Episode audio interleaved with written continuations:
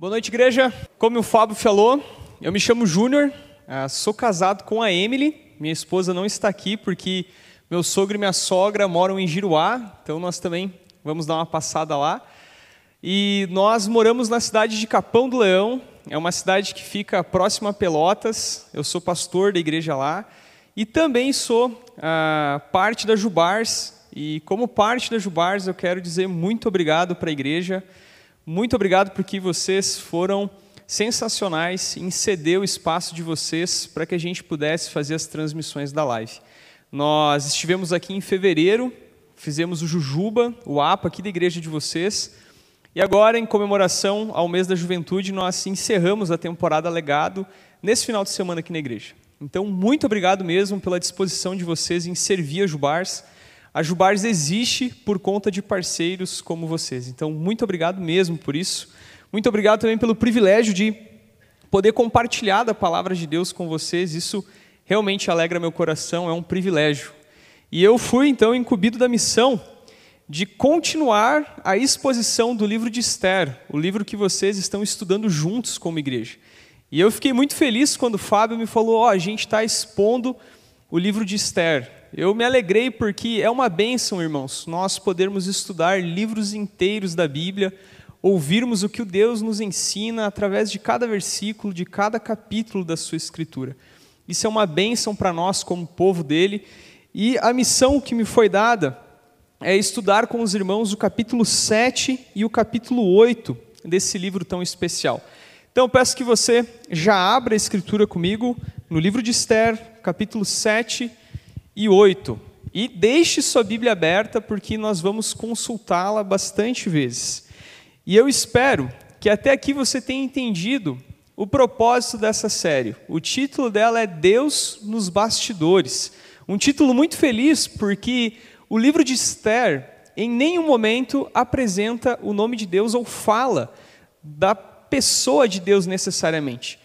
Mas em cada versículo desse livro, nós podemos ver a ação do nosso bondoso Deus. Portanto, Deus agindo nos bastidores, conduzindo a história para que os planos dele se cumpram no final de todas as coisas. E é dessa forma que Deus tem agido ao longo de toda a criação do universo, ao longo de toda a história que nós vivemos. Queria me derrubar, cara? Foi quase, hein? ao longo de toda a história da Escritura, Deus tem agido nos bastidores para que o plano dele se cumpra no final de todas as coisas. Qual que é o plano de Deus, meus irmãos? O plano de Deus é o plano da redenção. É o plano de chamar pecadores para ter um relacionamento com Ele. É isso que está estampado de Gênesis a Apocalipse na Escritura. É Deus estabelecendo e cumprindo o plano de chamar pecadores para caminhar com Ele. Esther é parte dessa história maior que é o plano de redenção. Esther se encaixa perfeitamente nesse plano de redenção, assim como cada um dos 66 livros das Escrituras estão dentro dessa história de redenção. A história de como Deus tem chamado um povo para Ele, como o Fábio começou o culto lendo o Salmo 117, chamando gentios, chamando judeus para fazerem parte da família dele e do povo dele. E entender isso é importante para nós, por quê? Porque normalmente eu e você vamos para a Escritura e nós lemos a Bíblia entendendo que a Bíblia é um livro que fala de como homens agradaram a Deus e foram felizes com isso. E não é esse o propósito da Bíblia, irmãos. O propósito da Bíblia não é nos mostrar como homens fizeram muitas coisas e agradaram a Deus. O propósito da Escritura é nos mostrar como um Deus santo, criador de todas as coisas, se aproxima de pecadores como eu e você. E é por isso que a Escritura não esconde as falhas e os pecados dos homens que serviram a Deus, pois o propósito delas não é exaltar esses homens, mas o propósito da Escritura é exaltar o Criador de todas as coisas, é exaltar o dono da história, é exaltar aquele que criou o plano de redenção para que pecadores como eu e você pudéssemos nos achegar até ele. E Esther se encaixa perfeitamente nisso, porque tanto Esther quanto ah, Mordecai são servos falhos, mas que são usados por Deus para que o plano de redenção se cumprisse e que pessoas fossem salvos daquele reino de Assuero, para que o povo de Deus fosse preservado em meio à perseguição que se levantava. Deus usa dois de seus servos que moravam naquele reino para que o seu plano se cumprisse e assim os judeus fossem salvos daquele genocídio que estava sendo tramado por Ramã.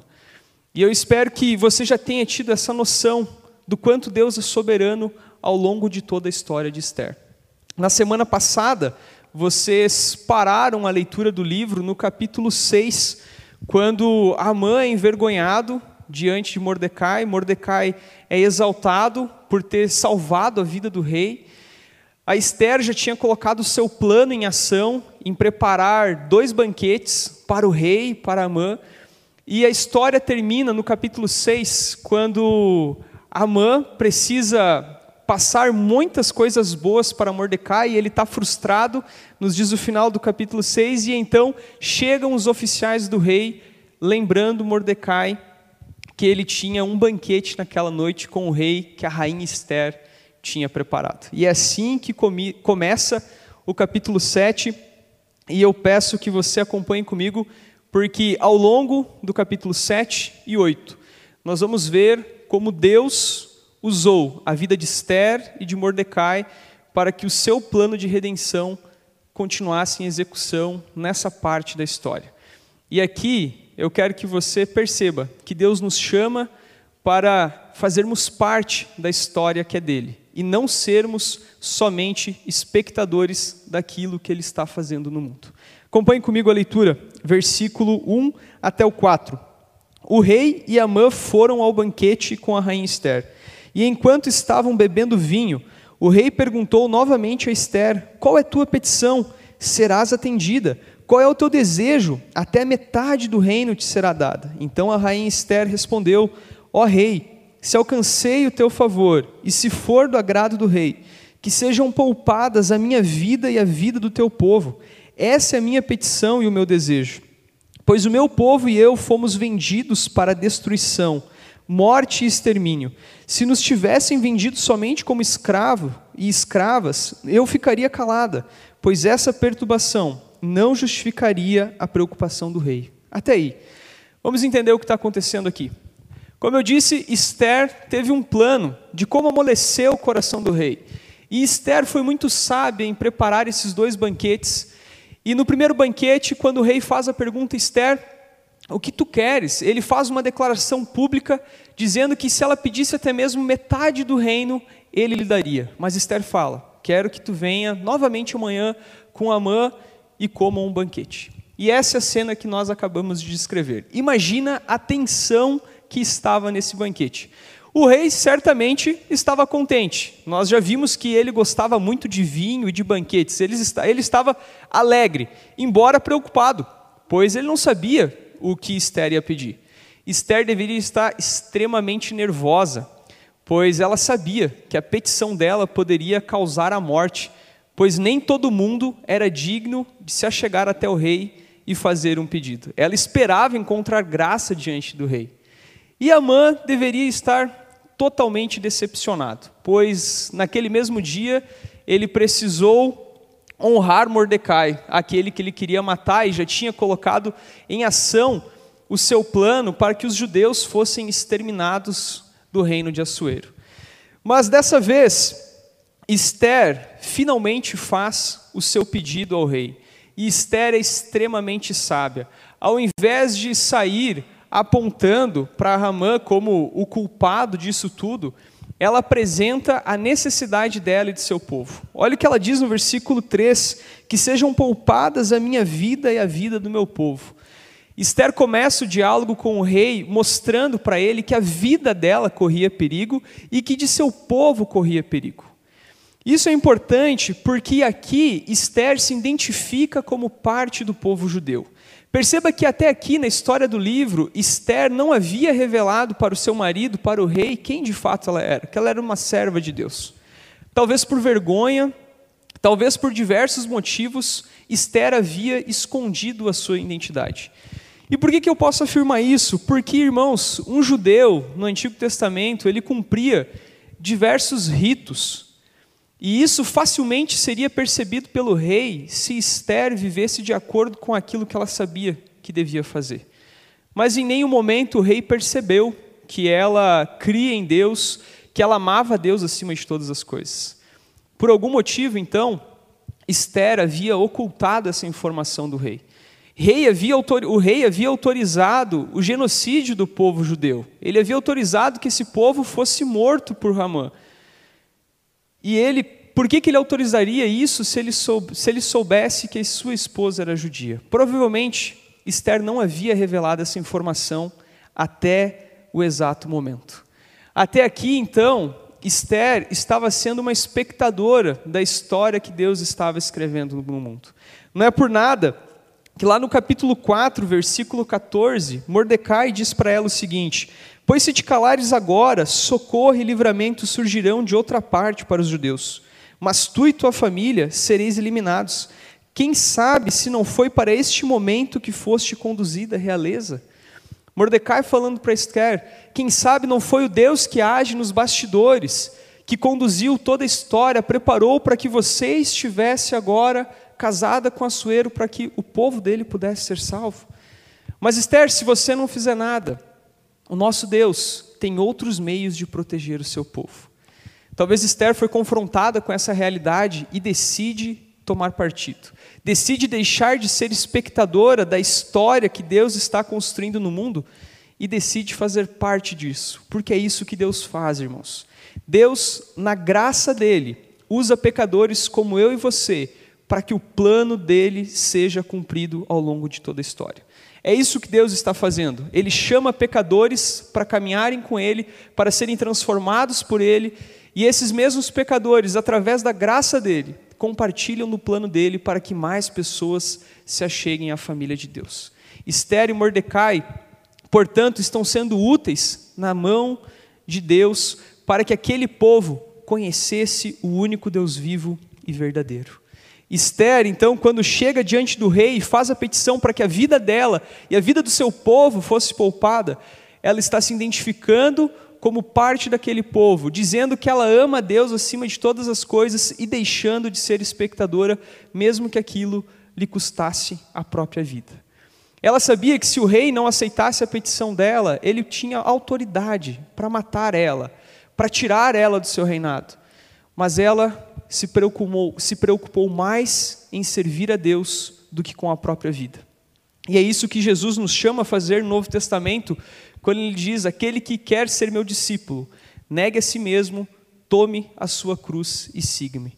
Esther aqui está negando a si mesma para servir ao único Deus vivo e verdadeiro. Ela amou mais ao Senhor do que a própria vida, do que os seus desejos. Não pense que foi fácil para Esther ficar diante do rei Assuero e fazer esse pedido. Ela sabia que teria consequências se o rei não soubesse, pois Amã era um servo importante do rei. E a acusação dela é justamente contra Amã. Mas tenha certeza disso. Se Esther não fizesse nada, Deus soberano poderia usar de outros meios, de outras pessoas, para que o plano dele continuasse em ação. Mas Deus usa pecadores, Deus usa servos infiéis, como Esther foi, em demorar em demonstrar quem ela era, para que os planos dele se cumpram no final da história. Sabe por quê? Porque eu e você não somos os protagonistas dessa história. O protagonista da história da redenção é Cristo Jesus. E é por meio dele e para ele que são todas as coisas. E é por causa dele que eu e você podemos ser servos, é por causa dele que eu e você podemos fazer parte dessa história. É por causa dele que nós podemos deixar de ser espectadores e nos envolvermos no que Deus está fazendo no mundo. E é isso que Esther está decidindo aqui. Ela decide fazer parte do que Deus está fazendo no mundo. A atitude de Esther nos demonstra isso. Ela abriu, mão dos seus desejos para servir a Deus e ser útil diante daquela situação terrível que se aproximava dos judeus. Seguindo o texto, do versículo em diante, então o rei Xerxes perguntou à rainha Esther: Quem é esse que ousa fazer uma coisa dessas? E onde ele está? Esther respondeu: O adversário e inimigo é este perverso Amã. Então Amã ficou aterrorizado diante do rei e da rainha. o rei furioso levantou-se do banquete do vinho e foi para o jardim do palácio. Amã percebeu que o rei já tinha determinado sua condenação. E por isso ficou para implorar por sua vida a rainha Esther. Quando o rei voltou do jardim do palácio, a sala do banquete do vinho, viu Amã caído sobre o assento em que Esther estava. E então falou: Será que ele chegaria ao ponto de violentar a rainha na minha presença e na minha própria casa? Quando ele acabou de dizer isso, cobriram o rosto de Amã. Então Arbona, um dos oficiais que serviam diante do rei, disse: Há uma forca de cinquenta côvados de altura que Amã fez para Mardoqueu, aquele que intercedeu pelo rei, que está junto à casa de Amã. Então o rei ordenou: enforcai-o nela. Eles o enforcaram na forca que ele havia preparado para Mardoqueu, e então o furor do rei se acalmou o rei ficou indignado a saber quem era o culpado da angústia de Esther. Quando ele soube que, o, que aquele que era querido por ele, Amã, havia preparado um plano para que a rainha Esther e os judeus fossem exterminados, nos diz o texto que o rei se levantou indignado do banquete. Amã ficou aterrorizado diante da informação. Provavelmente ele não sabia da identidade de Esther. Provavelmente ele não sabia que Esther era uma judia e que, portanto, o decreto elaborado por ele ia tirar a vida da rainha, a vida da esposa do seu senhor.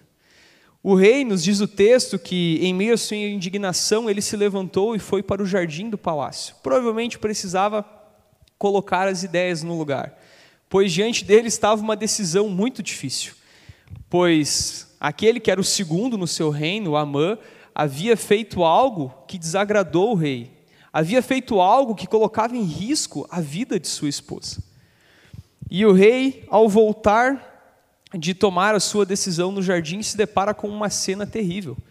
Amã está prostrado diante dos pés da rainha, o que é algo indigno, pois ninguém poderia se aproximar da esposa de Assuero daquela forma. E nos diz o texto que o rei, ao ver essa cena, pensa: será que esse perverso teria coragem de tentar contra a vida da minha esposa aqui na minha casa? E nos diz o texto que o rei pensa isso e provavelmente falou isso em voz baixa, e logo chegam os oficiais já tampando o rosto de Amã, demonstrando então a decisão do rei que Amã seria condenado. E então um dos oficiais lembra o rei que Amã havia preparado uma forca para Mardoqueu. E o rei diz que ele seja levantado, então, que ele seja colocado nessa forca e pague por pensar dessa forma. Pague por criar esse decreto que iria exterminar com a vida dos judeus. A atitude de Amã em se jogar aos pés da rainha só deu mais certeza para o rei Assuero do que fazer. E aqui, irmãos, nós podemos perceber Deus mais uma vez cuidando do seu povo, de maneira em que ele controla todas as coisas nos bastidores, para que a glória dele permaneça, para que ele seja adorado. Ele preparou todo esse cenário da grande história que é dele, para que o povo dele fosse preservado. A atitude da rainha de deixar de ser espectadora fez com que a vida dela e de todo o seu povo fosse poupado. E aquele que havia preparado esse plano foi enforcado foi condenado por suas atitudes. O rei, a partir da atitude de Amã, tinha motivos de sobra para condenar as atitudes de Amã, e é por isso que o rei não pensa duas vezes e manda que esse homem seja enforcado. E a sequência do texto, já entrando no capítulo 8, nos diz que naquele mesmo dia o rei Xerxes deu à rainha Esther os bens de Amã, o inimigo dos judeus. E Mardoqueu apresentou-se diante do rei, pois Esther tinha, Esther tinha revelado quem ele era. O rei tirou o anel de selar que havia tomado de Amã e deu a Mardoqueu, e esse encarregou Mardoqueu dos bens, e Esther encarregou Mardoqueu dos bens de Amã. Olha só, glória a Deus por isso. Deus conduzindo tudo para que a glória dele seja sempre dele, para que a glória dele seja vista em todas as coisas.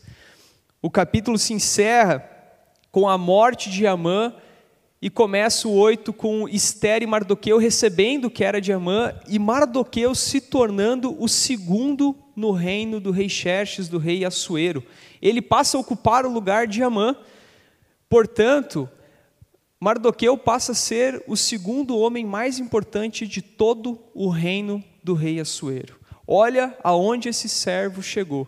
Deus colocou Mardoqueu lá porque Deus ainda iria usar a vida dele. Sabe por quê? Porque embora Amã fosse enforcado, o problema ainda continuava. Lembra que ao longo do livro de Esther nos diz que os decretos estabelecidos, assinados pelo rei, carimbado com seu anel, não poderiam ser revogados. E o decreto permanecia. Ia chegar o dia em que os judeus seriam mortos. E o que que se faz nessa situação? O rei permite que Mardoqueu reúna uma equipe e se crie então um novo decreto, pois o que está em vigor não pode ser revogado. Mas então eles criam um novo decreto que torna difícil o cumprimento do primeiro decreto. Como assim? Acompanhe comigo a leitura do versículo 3 em diante. Mas Esther voltou a implorar ao rei e, lançando-se aos pés dele, suplicou-lhe com lágrimas que revogasse o plano perverso de Amã, o descendente de Agag, que tinha maquinado contra os judeus. Então o rei estendeu para Esther o cetro de ouro, e ela se levantou diante dele e disse: Se for do agrado do rei, se eu alcancei o seu favor, e se ele considerar justo, e se, e se eu lhe agrado, que se revoguem por escritos as cartas que Amã, filho de Amedata, descendente de Agag, escreveu para exterminar os judeus em todas as províncias do rei. Pois como poderei suportar a calamidade que sobrevirá sobre meu povo? Como suportarei a destruição da minha família? Então o rei Xerxes respondeu à rainha Esther e ao judeu Mardoqueu: Entreguei os bens de Amã a Esther e mandei enforcá-lo porque ergueu a mão contra os judeus. Escrevei outro decreto a favor dos judeus em nome do rei, como melhor vos parecer. Selai-o com o anel do rei, pois um documento escrito em nome do rei e selado com o anel do rei não pode ser revogado. Isso ocorreu no vigésimo terceiro dia do terceiro mês, o mês de Sivan. Os secretários foram chamados e escreveram tudo que Mardoqueu tinha ordenado acerca dos judeus aos sátrapas, aos governantes e aos príncipes das 127 províncias que se estendem da Índia até a Etiópia. Essas ordens foram redigidas na escrita de cada província e na língua de cada povo, como também aos judeus na sua escrita e na sua língua. Perceba que esses acontecimentos não foram imediatamente após Ramã ter sido enforcado. Provavelmente se passou alguns meses, alguns dias, e o problema permaneceu, então Esther clama novamente ao rei: Rei, o Senhor já condenou Amã, ele foi enforcado, mas o que ele escreveu ainda está em vigor, porque as leis não podem ser revogadas. Nos diz o texto então que rei, o rei Assuero deu autoridade para que Mardoqueu reunisse as pessoas do reino e eles fizessem um novo decreto que tornasse difícil o cumprimento daquele decreto. Nos diz o texto, então, no versículo 10, Mardoqueu escreveu as cartas em nome do rei Xerxes, selou-as com o anel do rei e as enviou com os mensageiros montados em cavalos velozes da cavalaria real. Nessas cartas, o rei permitia aos judeus de cada cidade que se reunissem e se dispusessem para defender a sua vida e para eliminar, matar e exterminar todas as forças armadas do povo e da província que quisessem atacar juntamente com suas mulheres e crianças e que saqueassem os seus bens. O dia marcado para todas as províncias do rei Xerxes foi o décimo terceiro dia do décimo segundo mês, o mês de Adar. Uma cópia de cada carta que seria divulgada com como decreto em todas as províncias foi publicada entre todos os povos, para que os judeus estivessem preparados para aquele dia, a fim de se vingarem dos inimigos. Os mensageiros montados nos cavalos velozes da cavalaria real partiram apressadamente por causa da ordem do rei. O decreto foi proclamado também na cidade de Suzã. Olha só como Deus permitiu que as coisas acontecessem. O primeiro decreto, estabelecido por Amã dizia que em determinado dia todos os judeus seriam mortos pelos militares, pelo povo daquelas regiões. O novo decreto ele dava o direito dos judeus se defenderem. O povo poderia se armar e se preparar para receber o ataque. Isso muda a perspectiva, pois antes qualquer atitude deles de defesa seria encarada como rebeldia ao rei. Mas agora o rei sela um novo decreto que dá a eles autoridade de se defenderem, dá a eles autoridade, o direito de se prepararem para o ataque. Isso certamente iria amenizar a atitude dos inimigos dos judeus. Eles iriam pensar duas vezes antes de atacar aquele povo que estaria preparado para receber o ataque. Foi assim que Deus usou a vida de Mardoqueu e de Esther para salvar os judeus daquelas províncias, pois muitos judeus seriam mortos por conta da vida de Amã. Pelo fato de Amã não gostar dos judeus, ter tido aqueles problemas com Mardoqueu, ele iria matar todos os judeus do reino. Mas Deus, agindo nos bastidores, como Ele é soberano, controlando toda a história, preparou a vida de Mardoqueu e de Esther para salvar o seu povo a partir desses decretos. No versículo 15 nos diz: Então Mardoqueu saiu da presença do rei vestido de um traje real azul, celeste e branco, trazendo uma grande coroa de ouro e um manto de linho fino e de púrpura. E a cidadela de Suzã exultava de alegria, e houve felicidade, alegria e júbilo e honra para os judeus. O novo decreto, escrito, portanto, por Mardoqueu, foi espalhado rapidamente por meio de cavalos montados por mensageiros, cavalos velozes. E esse decreto se espalhou, e então os judeus puderam se preparar para receber o, o ataque, e assim eles festejaram, pois eles viram que Deus estava do lado deles, Deus estava protegendo o seu povo, porque Deus está sempre cuidando do seu povo. Muito embora às vezes a gente não perceba ou não enxergue o cuidado de Deus, ou nos perguntemos por que, que Deus permite que tais coisas aconteçam, nós podemos ter certeza que o nosso Deus está agindo nos bastidores. Muito embora a gente não entenda os seus planos, a gente pode descansar o nosso coração na certeza de que Ele é soberano e que nada foge do controle dele. Até mesmo as coisas ruins que acontecem, Deus pode transformar em bênção. Basta você ler algumas páginas das Escrituras, olhar para a vida de José, olhar para a vida de Paulo e perceber como Deus usou até mesmo o sofrimento desses homens para que os planos dele fossem cumpridos. Paulo nos diz em Romanos 8, 28, porque todas as coisas cooperam para o bem daqueles que amam a Deus. E esse bem nem sempre é o nosso conforto, nem sempre é que vai dar tudo certo na nossa vida. Muitas vezes, até aquilo que nos acontece de mal é usado por Deus para moldar o nosso caráter. É isso que Tiago vai dizer no capítulo 1 de sua carta. Meus irmãos, considerai motivo de grande alegria o fato de passardes por várias, provações porque a prova da vossa fé deve produzir perseverança, e a perseverança deve ter ação completa para que sejais aperfeiçoados em tudo.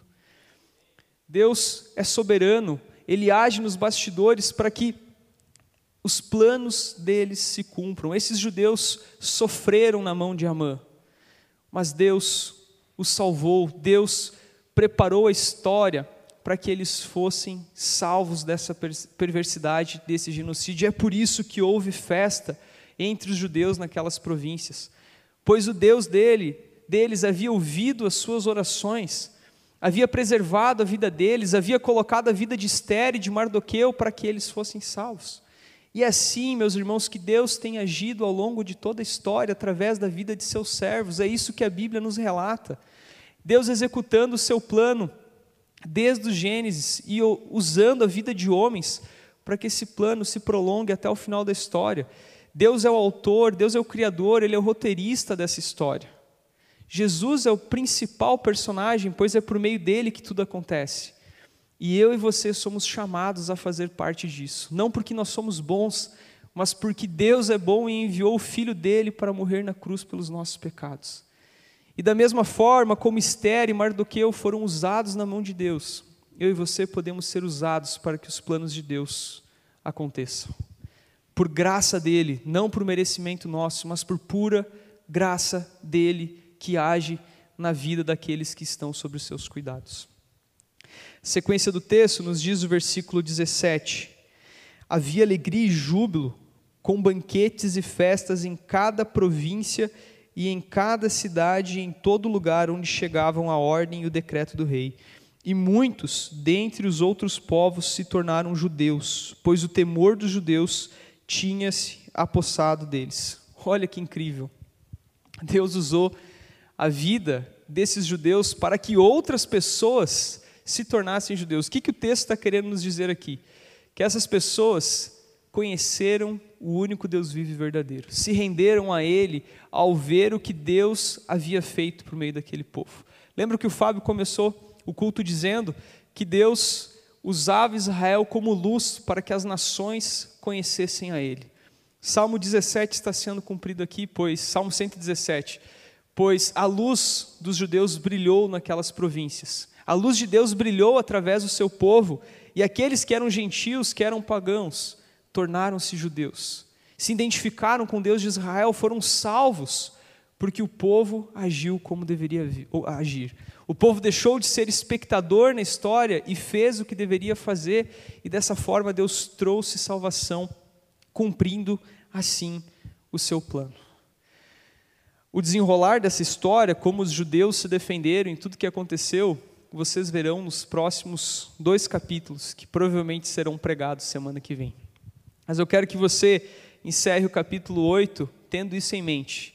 A salvação que Deus trouxe sobre aquela nação, não somente para o seu povo judeu, mas também para os gentios que haviam naquelas províncias.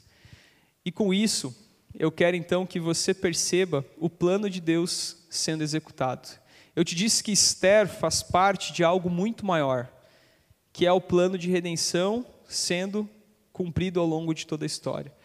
Isso é uma verdade para nós, porque eu e você também fazemos parte de algo maior. Nós não somos os protagonistas dessa história, nós somos servos nessa história. Deus nos dá papéis nessa história para que nós possamos ser usados por Ele através dos nossos dons e talentos para a glória dele, para que o plano dele, para que o plano de redenção seja conhecido. Esther, que era alguém que era só espectadora dessa história, decide se identificar com o seu povo, tomar a atitude de deixar de ser espectadora e ser parte daquilo que Deus está fazendo. Os nossos dias são marcados por espectadores do que Deus está fazendo. Nós temos muita gente assistindo o que Deus está fazendo no mundo, mas não estão fazendo nada. Existem muitos crentes que estão somente sendo espectadores, assistem o que Deus está fazendo, mas não estão comprometidos com a obra do Senhor, não estão comprometidos em viverem vidas santas, vidas piedosas, não estão comprometidos na leitura da palavra, não estão comprometidos em oração, em amor ao próximo, em fazer o que deve ser feito. Portanto, estão agindo como externo no início dessa história, como espectadores. Talvez tenham vergonha de se identificar como cristãos, como seguidores de Cristo Jesus, porque vão olhar torto para você no seu trabalho, na sua faculdade. Talvez você haja como as pessoas dessa história. Mas olhe para esses dois capítulos que nós lemos. Olhe o que Deus fez através da vida desses homens e dessa mulher e desse homem chamado Mardoqueu. Eles se colocaram à disposição de Deus e Deus usou da vida deles para a glória dele não para a glória de Mardoqueu e de Esther, pois eles são falhos, como nós vimos. Mas Deus foi bom, usou de misericórdia e graça para que os planos dele se cumprissem. Eu separei quatro aplicações para nós pensarmos um pouco melhor sobre o que nós acabamos de ler e talvez tomarmos algumas atitudes práticas. Em primeiro lugar, qual é o seu papel na história da redenção?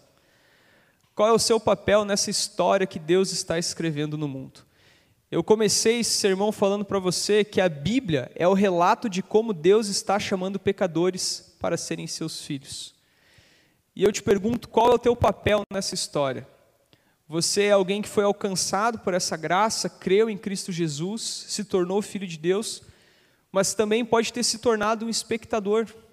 E talvez você está sentado de braços cruzados, vendo as coisas acontecer e não está fazendo nada. Quero te dizer que Deus te chama para você trabalhar. Deus te chama para você fazer algo no reino dele. Deus nos chama para proclamarmos o nome dele através das nossas vidas, através das nossas palavras, por onde nós andarmos. No seu trabalho, na sua faculdade, na sua vizinhança, na sua família. Nós somos chamados para fazer parte desse plano de redenção. Isso é um privilégio, irmãos. Isso é um privilégio dado por Deus ao seu povo. Deus tem diversas maneiras de anunciar a mensagem de Cristo Jesus, mas Ele escolheu a pregação como forma de fazer Cristo conhecido.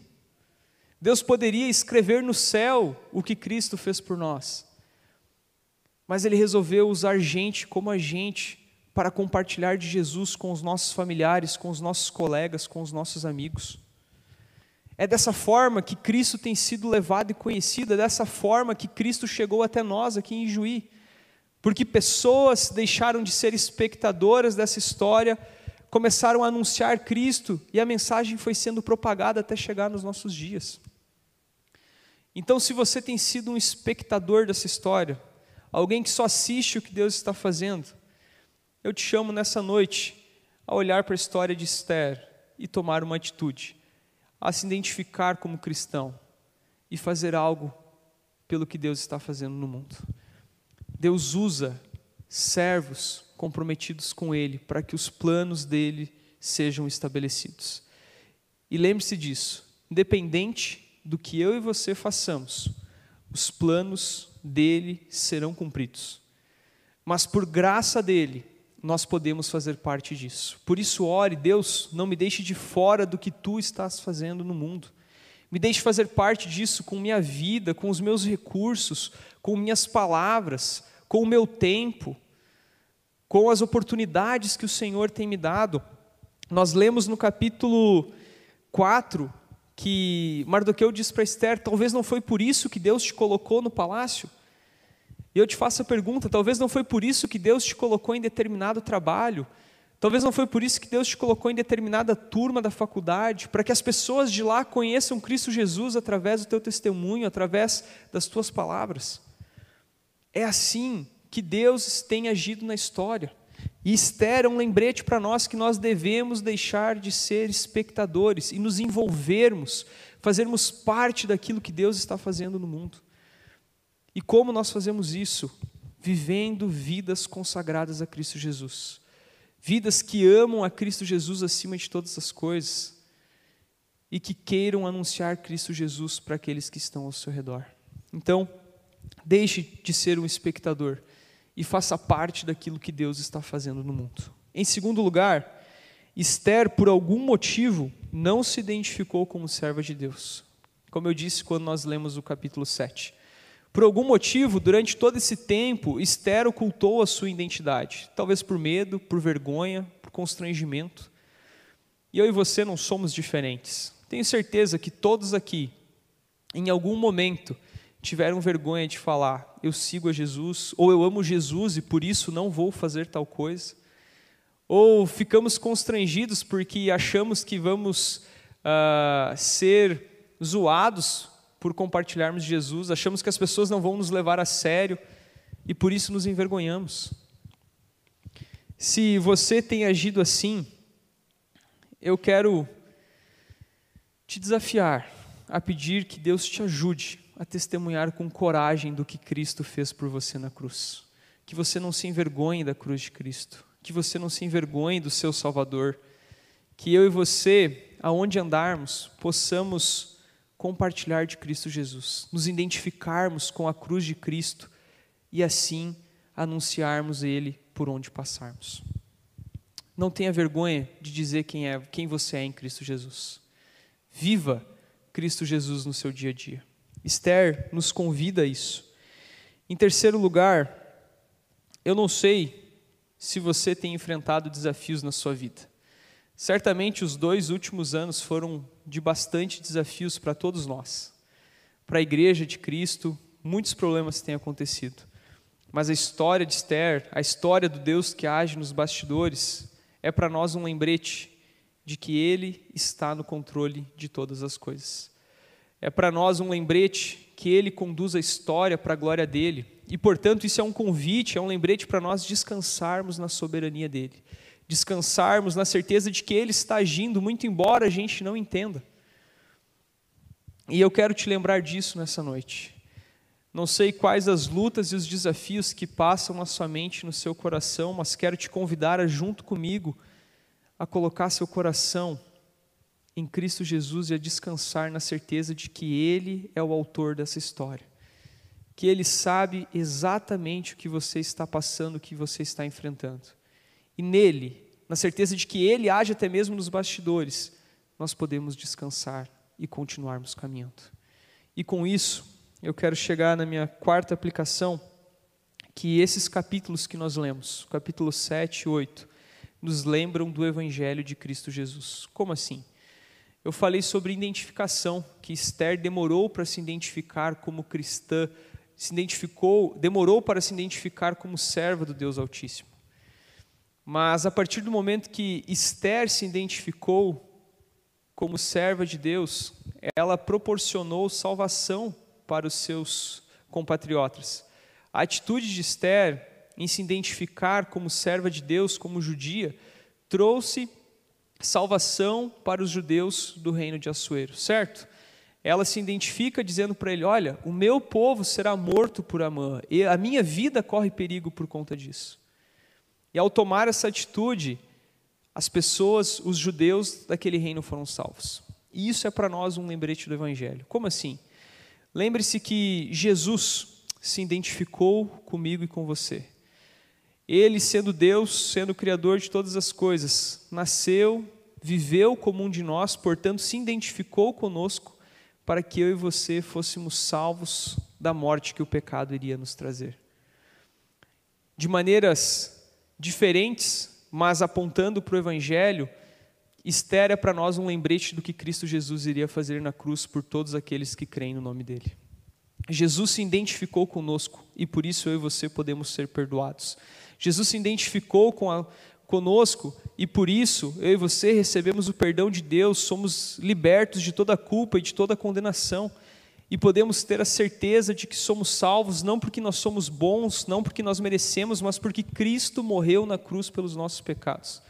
E a partir disso nós devemos viver. A partir da verdade de que Cristo se identificou conosco, eu e você somos chamados a vivermos nessa história da redenção mostrando para as pessoas que Cristo se identificou com elas e por isso perdoou os seus pecados e trouxe salvação. Então, em quarto lugar, eu quero que você se lembre do Evangelho, porque, como eu disse, Jesus é o protagonista desse plano de redenção. Ele nos permite fazer parte dessa história que Deus está construindo, nessa história em que Deus é o autor e a glória dele será vista no final. Recapitulando, então, primeira Primeira aplicação: qual é o seu papel na história da redenção? O que você tem feito mediante essa verdade de que Deus está chamando um povo para Ele? Em segundo lugar, eu te desafio a não se esconder mais, a não ter vergonha do Evangelho, mas viver como um seguidor de Cristo Jesus no seu trabalho, na sua faculdade, na sua, na sua escola, na sua vizinhança. Não seja como Esther no início do capítulo mas tome a atitude de se comprometer com Cristo Jesus. Em terceiro lugar, eu quero te lembrar da soberania de Deus, quero te lembrar do Deus que age nos bastidores e que conduz tudo para a glória dele, mesmo em meio aos nossos sofrimentos e em nossas dores. Leve teu coração até o Evangelho, leve teu coração até o Deus que é soberano, que age nos, que age nos bastidores e descanse na certeza de que Ele está no controle de tudo. E em quarto lugar, olhe para essa história que nós lemos hoje e lembre-se do Evangelho.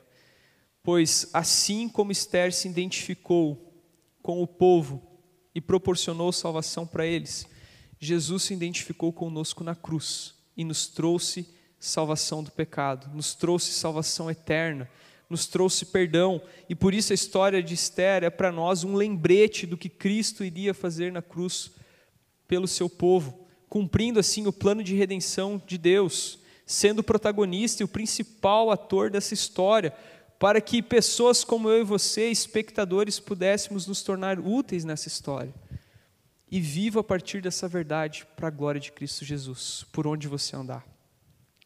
Não seja um espectador do que Deus está fazendo no mundo. E eu te convido a orar comigo agora e nós pedirmos que Deus não nos deixe de fora e que a história de Esther, a história do Deus que age nos bastidores, motive eu e você a nos comprometermos com aquilo que Deus está fazendo no mundo. Vamos orar?